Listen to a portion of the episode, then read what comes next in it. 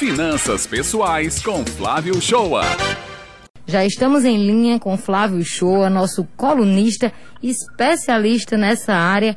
Flávio, tem gente que tem aí o hábito de pedir um desconto na hora de realizar as suas compras. Isso é válido? Bom dia.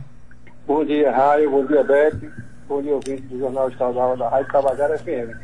Pois é, ano passado eu falei duas vezes na coluna sobre o hábito de pedir desconto. Mas aí, semana retrasada, eu ministrei uma turma sobre educação financeira e eu notei que 40% da turma não tinha o hábito de pedir desconto.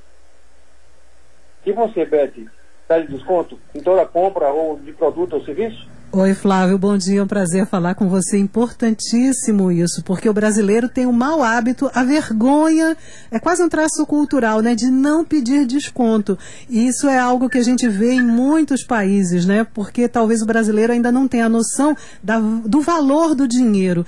Né? Você vê um americano saber exatamente quanto vale um cente, quanto vale um dólar, e o brasileiro, eu não sei muito bem porquê, pode ser um traço cultural, né? Não pede desconto. Eu até posso pedir de vez em quando, viu? Pois eu morro de vergonha, vou ter que confessar, viu, Flávio e Beto? Você faz parte dos 40% da turma que eu que tem medo, tem vergonha. Tenho vergonha mesmo, vou confessar. Mas não é nada mais do que você falar e valorizar o seu dinheiro. O dinheiro que foi conquistado. Não tem nada de errado em exercer o hábito de pedir desconto. Vou ter que É, aprender, a tá- então. A gente está cansado no Brasil de saber que a formação do preço do produto, ele tem lá um percentualzinho de desconto. Vivemos num país que o desconto ah, já é uma manifestação cultural. E as pessoas acham que quem pede desconto é alguém amarrado, alguém mesquinho, parecido, e se engana aqueles que acham que pensam disso.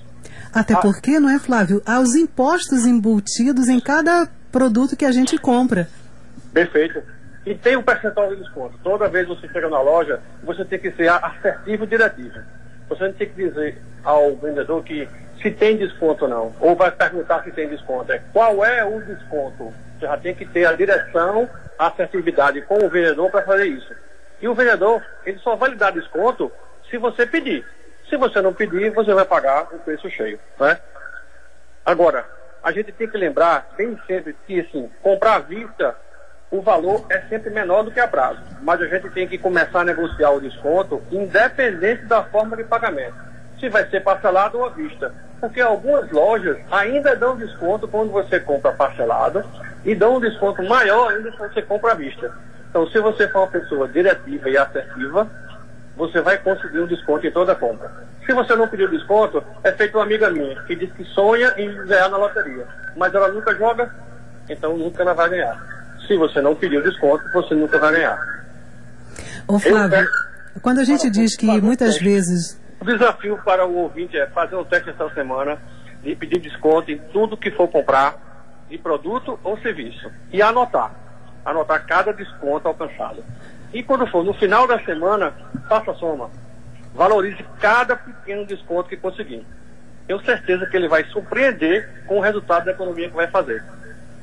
Brilhante esse seu desafio, principalmente nessa época de pandemia, não é que a gente sabe que o dinheiro realmente está curto, né? Nós tivemos pessoas com redução de salário, tivemos pessoas desempregadas, então a gente está tá na hora, mais do que na hora, já passou da hora de dar valor realmente ao dinheiro que a gente ganha.